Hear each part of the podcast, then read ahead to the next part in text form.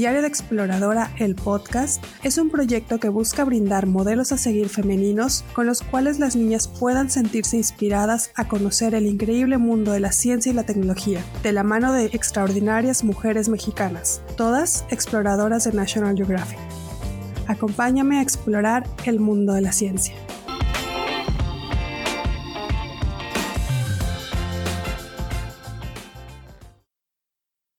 Estamos en un nuevo episodio de Diario de Exploradora. Les doy la bienvenida a todas y todos. Mi nombre es Victoria Jiménez y los estaré guiando en esta aventura explorando el mundo de la ciencia.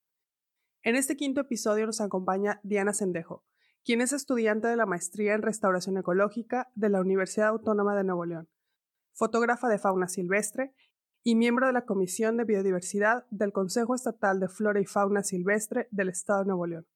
Ha dado pláticas y entrevistas sobre la ética en la fotografía de naturaleza y sobre cómo coexistir con los osos negros del Parque Ecológico Chipinque.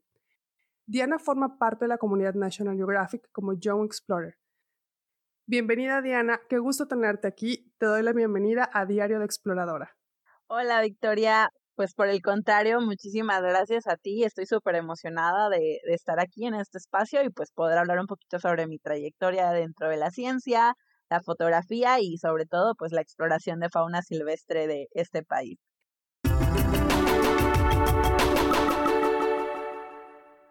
¿Cuántos años tienes? Y sobre todo te lo pregunto porque, bueno, eh, leyendo tu semblanza has hecho muchísimas cosas increíbles, has, eh, has, trabajado en muchísimas cosas, formas parte de la comunidad Nat Geo Explorer, estás estudiando todavía la maestría, eres fotógrafa y que esto lo has logrado en muy poco tiempo pues acabo de cumplir hace una semanita 25 años. Algo que me ha sorprendido a mí dentro de la comunidad de National Geographic eh, es que incluso he conocido a chicos muchísimo más jóvenes haciendo proyectos y es sorprendente el trabajo que hacen. La fotografía y la fauna silvestre, en mi caso, eh, para mí han sido, o sea, se han significado todo. He estado súper enamorada de la fauna silvestre desde muy pequeña. Entonces yo creo que precisamente este amor que he tenido por la fauna y también por las personas que, que viven en estas comunidades rodeadas de fauna silvestre, pues también me han ayudado ahí a empezar bastante joven mi, mi trayectoria profesional. Definitivamente súper joven. Cuando estuve buscando a las invitadas de esta primera edición de Diario Exploradora, eh, tenía como muy, muy claro eh, que debía incluir la visión de una Young Explorer. Quería que todas las niñas y niños que nos están escuchando supieran que desde el primer momento que estamos estudiando nos involucramos en proyectos y actividades increíbles como, como lo has hecho tú, ¿no? Como lo, lo has mencionado y esa pasión también. Y me gustaría saber, ¿o quién te motivó a dedicarte a la ciencia? Mi pasión por, por el medio natural y por la fauna empezó desde bien chiquita. Mi primera inspiración fue mi abuela. Mi abuela no es científica, no es académica, ella es campesina, pero me acuerdo que los fines de semana era normal en mi familia, era una tradición prácticamente ir con la abuelita al rancho en la parte de la costa sur de, de Chiapas entonces ahí con ella me acuerdo que yo aprendía muchísimo, siempre me le pegaba bastante y ella daba el, me daba el tour ahí por el rancho entre sus plantas, ¿no? Entonces escuchaba muchísimas cosas respecto pues a la fauna silvestre que había en, en ese ejido y eso me fue apasionando, me fue despertando como que un amor y unas ganas por protegerlo. Recuerdo una de las anécdotas que me decía mi abuelo, que yo creo que fue como que el, detonante para sentir una afinidad, sobre todo con carnívoros y, o con depredadores muy grandes. Él me decía, no, es que en la noche cuando llegan los coyotes a comerse a los becerros y nosotros vemos a los coyotes, ellos nos hipnotizan con los ojos y pues perdemos la noción y no sabemos cómo proteger a crías del ganado. Y recuerdo que era eso para mí, pues en cierta parte decía yo, ¿será cierto o no será cierto? Porque estas percepciones negativas hacia estos animales que son tan hermosos, de verdad no se podrá llegar a coexistir con ellos. Y pues por ahí también escuchaba que algunos señores le decían a mi abuelo, no, es que si avientas cohetes en la noche ya no se acercan, ¿no? Entonces yo decía, ok, todo este conocimiento que gira alrededor de, de ellos, yo lo quiero llevar a el día de mañana a hacerlo una profesión, ¿no? Ya cuando estuve en la universidad o este pues tenía mucho yo entré a la universidad porque tenía inspiración intelectual en ese entonces me acuerdo que leía y miraba muchísimos documentales donde hablaban de Jane Goodall y para mí Jane Goodall era pues vaya la ambientalista estrella yo soñaba con ser algún día como Jane Goodall no sabía si con primates o con los animales que me fuera a poner la vida en el camino, pero yo sabía que quería dedicarme pues a proteger a, a la fauna silvestre con la pasión que tenían las personas que los estudiaban desde el punto de vista científico y también pues el amor, la pasión y la empatía que yo tenía con, con los contextos rurales por el contexto de mi familia, ¿no? Eh, también por ahí, eh, durante mi adolescencia, tenía la inspiración de, de Brady Barr. Cuando entró a la universidad, tenía 19 años aproximadamente, cuando Brady Barr llegó a Chiapas a dar un curso sobre biología de cocodrilos y dije, ahora es cuando. Me acuerdo que tenía que escribir una carta motivo para para entrar al curso y que yo decía, bueno, voy en primer semestre a ver si me aceptan, ¿no? Pero dije, no, tengo, o sea, tengo que conocerlo, es, ha sido como que mi ídolo por todos estos años. Me acuerdo que escribí mi carta y en mi carta pues yo hablaba sobre cómo una especie que a lo mejor para otros es vista mal, como para mí significaba una oportunidad, no nada más de conservarlo, sino también de que por medio de la conservación a lo mejor hubiera una entrada económica para, para los ejidatarios que vivían rodeado de, de estos animales, ¿no? Esa carta, a pesar de que no era muy técnica, de que no era muy, muy profesional, pues me dio la admisión al curso, ¿no? Y conocí a, a Brady Barr a los 19 años y me acuerdo que para mí ese curso fue como el detonante, ¿no? Fue como el que me dijo, mira, existe el manejo de fauna silvestre, existe la conservación, ya una vez en la universidad y me acuerdo que estuve en un laboratorio de maricultura con dos doctores que también son como mi inspiración, mis primeros papás en la ciencia, ¿no? Porque ellos fueron los que me enseñaron a hacer ciencia, a perfeccionar el método científico, a escribir, a buscar información científica. La doctora Elizabeth Cruz y el doctor Denis Rique, Gerardo Guajardo, él daba invertebrados también me inspiró muchísimo, me recomendaba muchísimos libros y posteriormente conocí a personas que me formaron dentro de, de la cuestión de fauna silvestre, sobre todo con mamíferos el ingeniero Jorge Villarreal, quien trabajaba con venados, el maestro Manuel Torres, que también trabajó con venados y con distintas especies, y pues mi asesora, la doctora Diana Don, que ella es mi mentora, la que me lleva de la manita en este andar de conocer a los osos y conocer también cómo trabajar con las personas que viven rodeada de los osos, ¿no? Tomando o retomando un poquito tu, tu respuesta, algo que nos caracteriza, o por lo menos a, las mujeres que he estado entrevistando, es la, cómo incorporamos el, el componente humano ¿no? a nuestras investigaciones, lo, lo relevante que se vuelve y también eh, es muy reciente en ciencia y qué bueno que lo estemos haciendo. Considero que el conocimiento tradicional es invaluable. Y poder incorporarlo en nuestros trabajos, en nuestras investigaciones, eh, no solamente le estás dando el valor a las personas que están habitando, sino obviamente estás eh, generando una investigación más robusta. Continuando con la, entrevista, el, bueno, tu proyecto, Walking with Black Bears, es el que te ha permitido formar parte de la comunidad de, de Nat Geo. Así que cuéntanos de qué trata tu proyecto, ¿Por qué es tan importante que aprendamos a, coexistir con los osos? Bueno, primero, el oso negro es el carnívoro más grande que, que tiene México, ¿no? y también al mismo tiempo es uno de los carnívoros más incomprendidos por los seres humanos. Eh, tenemos dos polos cuando hablamos de, osos negros. El primer tipo de personas que piensan que los osos son como perritos que podemos alimentar directamente en nuestra mano, que podemos jugar con ellos, acariciarlos, y por otro lado tenemos al grupo de las personas que piensan que son unos asesinos brutales y despiadados, ¿no? La verdad sobre el asunto es que ninguna de las dos creencias es completamente cierta, ¿no? Eh, si bien los osos tienen características en su comportamiento y en su biología que hace que se metan muchísimo en problemas, en ese sentido son como Koda y Kenai en Tierra de Osos, que siempre los mirábamos que se metían en uno que otro problema y en una que otra travesía por su forma de ser, el tener estos dos polos hace que nosotros hagamos pues cositas o que tengamos actitudes que hagan que los osos se metan todavía más en problemas, ¿no? Por ejemplo, el hecho de condicionar a los osos a comer de nuestra basura o donde los osos abandonan completamente su alimentación natural y sus ecosistemas naturales para bajar a las zonas urbanas a, comer de nuestra basura, pues ese es un, un tipo de problema que en la ciencia se llama problema humano-fauna, que digamos que son estos problemitas de de animales silvestres que representan un riesgo para para ya sea lo económico o para lo social, porque pues pueden atacar a una persona o en lo económico porque pues se comen al ganado o se comen a nuestros cultivos. Resulta que este tipo de, nociones que no, que a veces ignoramos con, sobre la especie, pues llevan a, a estos conflictos, ¿no?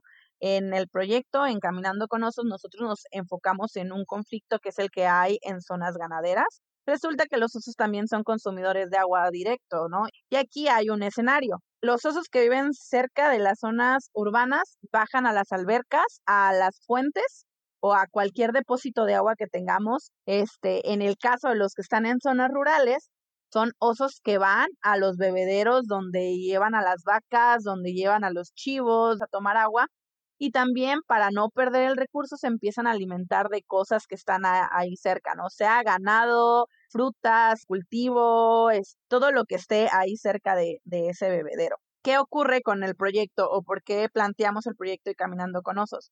Una de las predicciones de los modelos de cambio climático aquí en el noreste es que cada vez las temporadas de sequía van a ser más extremas. No nada más van a disminuir la, la, cantidad de agua superficial, sino que también va a disminuir la producción de alimento natural para los osos, pues los osos van a empezar a acercarse más y más a zonas donde están los seres humanos, ¿no?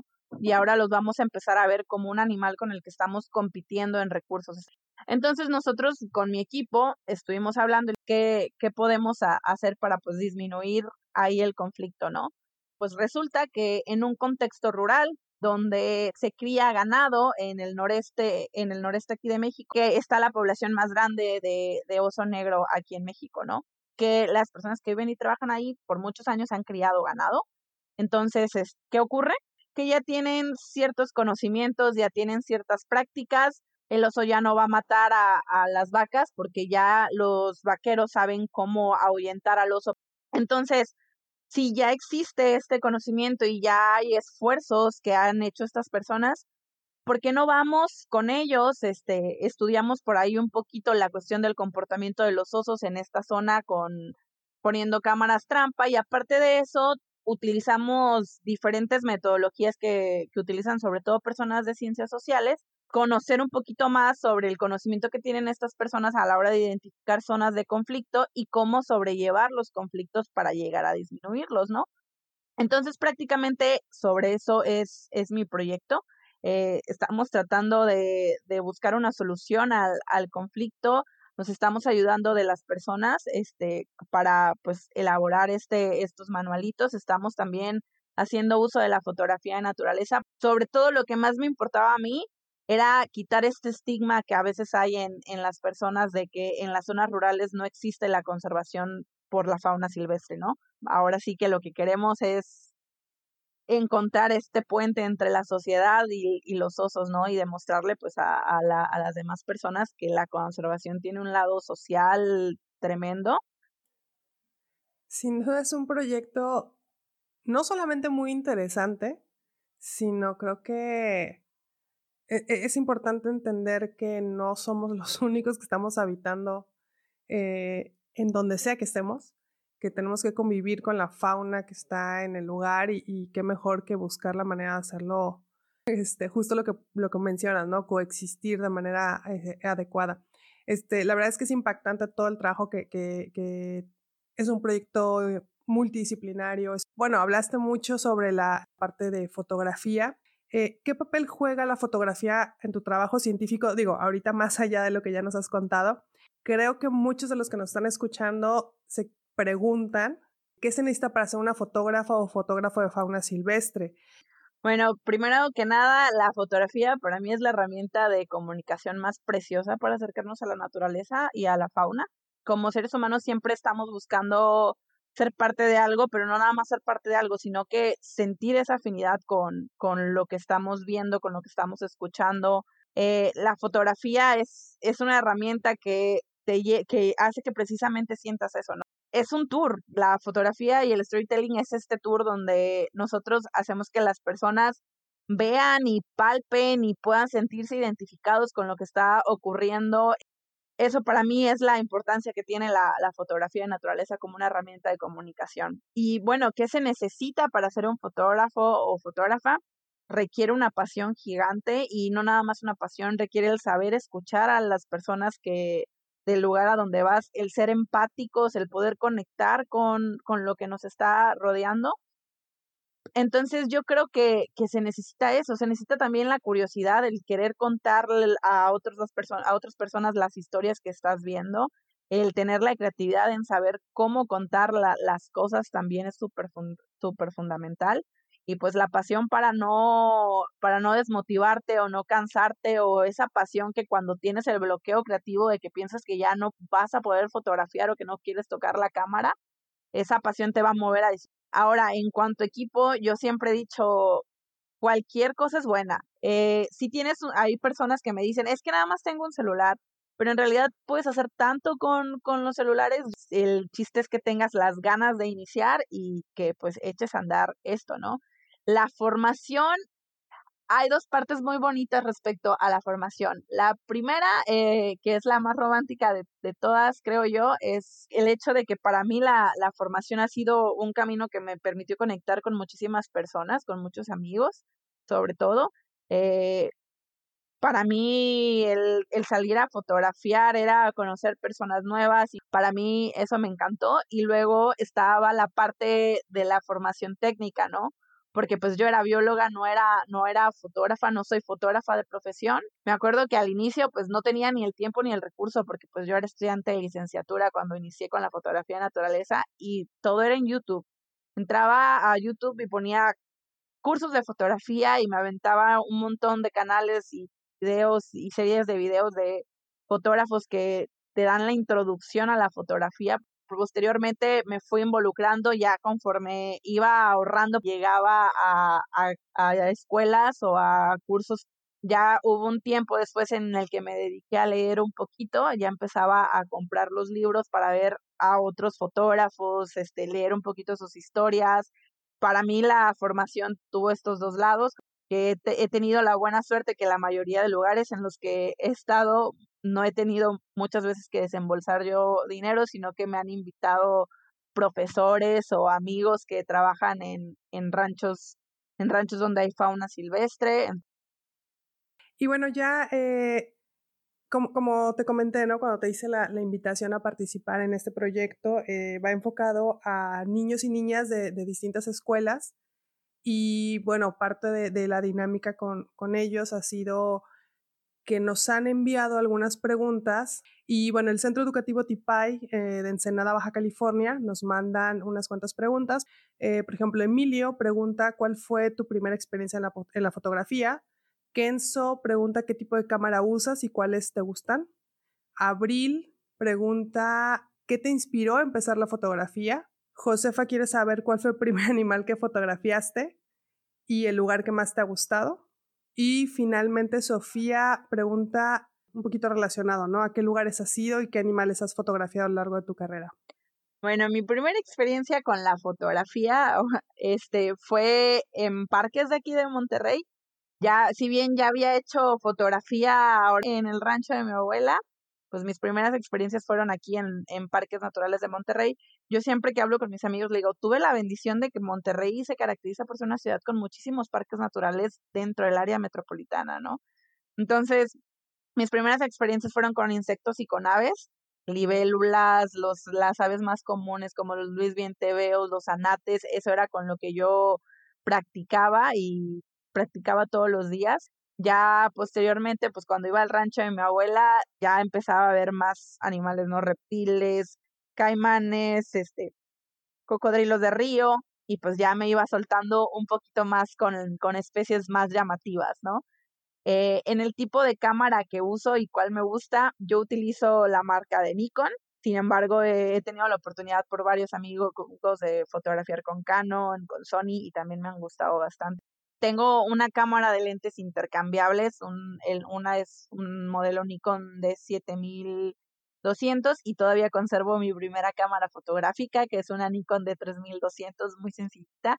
Esa cámara la compré yo cuando estaba en preparatoria compré una cámara compacta que la compramos precisamente para el proyecto de, de los osos, porque resulta que cuando las hembras se levantan de hibernación y andan caminando con sus crías, son muy territoriales las hembras de los osos negros y pueden llegar a ser un poco agresivas si las incomodamos, ¿no? Entonces, yo tenía un telefoto que es un 500 milímetros que me alcanza para tomar a distancia, pero yo decía, todavía quiero más distancia para no interferir en el comportamiento de, de las hembras, ¿no? Eso, ese es un poquito del equipo que tengo, los telefotos, los lentes macro. Si queremos iniciar en la fotografía de naturaleza, no necesitas desde el primer día tener un equipo como el que yo u otros fotógrafos tienen, ¿no? Eh, ¿Qué me inspiró a empezar con la fotografía? Pues yo creo que desde la secundaria ya me llamaba la atención la fotografía. Inclusive en la primaria, me acuerdo que iba en primero de primaria cuando mi papá me regaló una cámara de rollo yo era súper feliz fotografiando a mis amiguitos de la primaria, pero en la secundaria fue un boom para mí la fotografía de naturaleza. El primer animal que fotografié, le decía a Victoria unos minutos antes de iniciar la entrevista, fue una libélula. estuve practicando mis primeros tiros de fotografía con una libélula en el parque en el Parque Río La Silla, aquí en, en Monterrey, tenía la libélula enfrente y con ella fui perfeccionando cuestiones de, de enfoque, velocidad y varias cosas, la cuestión de exposición fotográfica, que es qué tan blanca o qué tan neutral en cuestiones de luces se puede ver una fotografía. El último animal que fotografié fueron, fueron los perritos de, de la pradera. Es, es mi animal insignia, los osos y los perritos de la pradera. El lugar que más me ha gustado fotografiar es la, la Sierra Picachos, donde me tocó ver y fotografiar osos aquí en el Parque Nacional Cumbres de Monterrey. Ha sido una experiencia para mí, una bendición grandísima. ¿En ¿A qué lugares he ido? casi toda mi fotografía se divide en Nuevo León y en Chiapas, en Chiapas porque pues ahí, ahí vive mi la familia de mi mamá, en Nuevo León porque pues aquí estudié, de vez en cuando me extiendo a Coahuila porque la familia de mi papá es de Coahuila y la familia de mi novio también es de Coahuila. Me ha tocado fotografiar en, en Villahermosa, por ahí hubo una temporada en la que fui a varios cursitos de cocodrilos en Villahermosa. En Mazatlán, por en Sinaloa sí he fotografiado, he fotografiado también en Tamaulipas, Espero pronto andar por ahí, por donde, de por donde tú eres, Victoria, para fotografiar ballenas. Es algo que ya tengo también ahí en mi, en mi lista de cosas por hacer. Y bueno, ¿qué animales he fotografiado a lo largo de mi carrera? Me he centrado sobre todo en mamíferos. Inicié fotografiando aves e insectos para practicar, pero cuando la vida me dio esta oportunidad de ir a este tipo de lugares donde es muy común fotografiar mamíferos, me centré en fotografiar mamíferos perritos de la pradera, venados, pecarís, eh, uno que otro en reptiles he fotografiado cocodrilos, serpientes, iguanas, en aves, uff, no soy muy buena recordando la, los, las especies de aves, pero también me ha tocado fotografiar varias cositas de aves.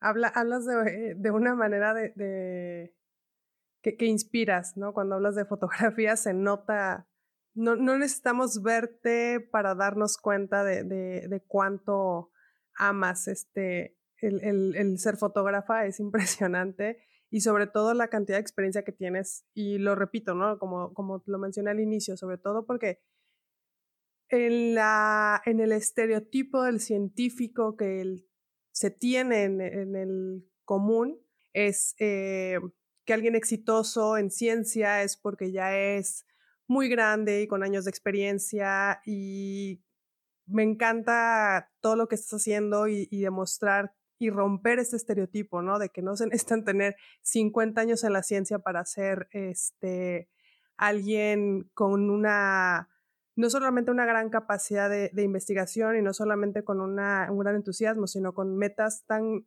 claras, pero aparte metas que ya has cumplido. Entonces es, es impresionante. Eh, bueno, pues ya nos hemos excedido bastante el tiempo, pero es a veces muy difícil eh, cortar la inspiración, ¿no? Este, Diana, te agradezco muchísimo el tiempo y las ganas de participar en este episodio de Diario de Exploradora. Sin duda, todos y todas los que estamos escuchándote hemos disfrutado muchísimo. Yo la primera, este, con todo lo que nos has contado, con tu entusiasmo. Te agradezco en verdad muchísimo el, el tiempo que nos has dedicado. Hombre, Victoria, al contrario, muchísimas gracias. Para mí es todo un honor eh, estar aquí y pues contar un poquito mi historia, motivar a, a otros chicos, porque como tú dices, el, el camino hacia la ciencia es difícil, está rodeado de estereotipos y a veces prejuicios, y en realidad ya cuando estás adentro lo disfrutas muchísimo. Y pues cuando tienes la pasión, nada, nada es imposible, ¿no? Dicen por ahí que que la pasión y la perseverancia inclusive puede llegar a vencer al talento, ¿no? Y cuando, y por ahí si lo puedes combinar con el talento, muchísimo que mejor, ¿no? Entonces, pues, si por ahí hay una persona interesada en fotografía o en cuestiones de conservación, de fauna silvestre, restauración ecológica, pues ya saben mi nombre, por ahí me pueden buscar y yo súper contenta de, de ayudarlos y comentarles ahí varios tips, consejillos y motivarlos, ¿no? Estoy segura que más de alguno o de alguna te va a contactar. Eh, y bueno, tristemente hemos llegado al final de este episodio de Diario Exploradora y con este hemos llegado a la mitad de esta primera edición. Espero que todas y todos hayan disfrutado tanto como yo todo lo que Diana nos ha compartido. Sin lugar a dudas hemos explorado un mundo maravilloso. Recuerden que pueden seguirme en redes sociales. En Facebook me encuentran como Victoria Jiménez o en Instagram arroba mar.jiménez el hashtag Diario de Exploradora. Las y los espero en el siguiente episodio para continuar explorando el mundo de la ciencia.